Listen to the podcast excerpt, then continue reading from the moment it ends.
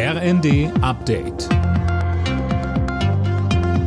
Stündlich neu. Auf den Punkt informiert. Ich bin Alena Tribold. Guten Abend.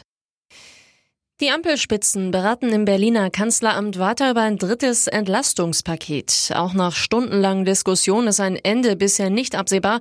Womöglich geht es auch morgen noch weiter. Der Gesprächsbedarf ist groß, die Koalition steht enorm unter Druck. Vorab waren viele Ideen in Umlauf gebracht worden. Was es am Ende wird, ist aber weiter unklar.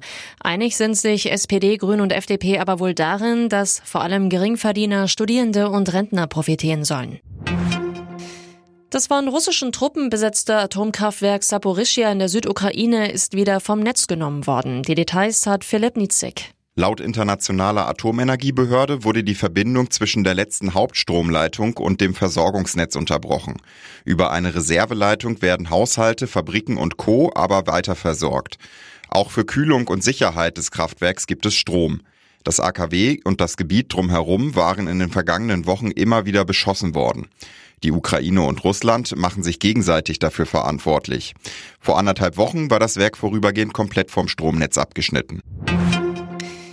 Probleme mit Betonschwellen haben bei der Deutschen Bahn zu massiven Streckensperrungen geführt. Aktuell gibt es an knapp 170 Stellen im Netz Einschränkungen bis hin zu Vollsperrungen, heißt es aus dem Verkehrsministerium.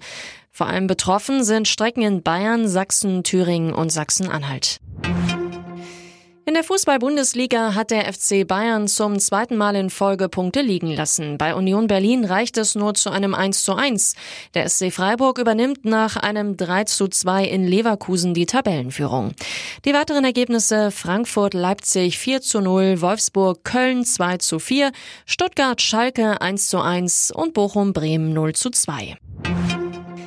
Und die deutschen Fußballfrauen haben sich vorzeitig für die WM im kommenden Jahr qualifiziert. Das DFB-Team machte mit einem 3 zu 0 Sieg gegen die Türkei am vorletzten Spieltag der Gruppenphase alles klar.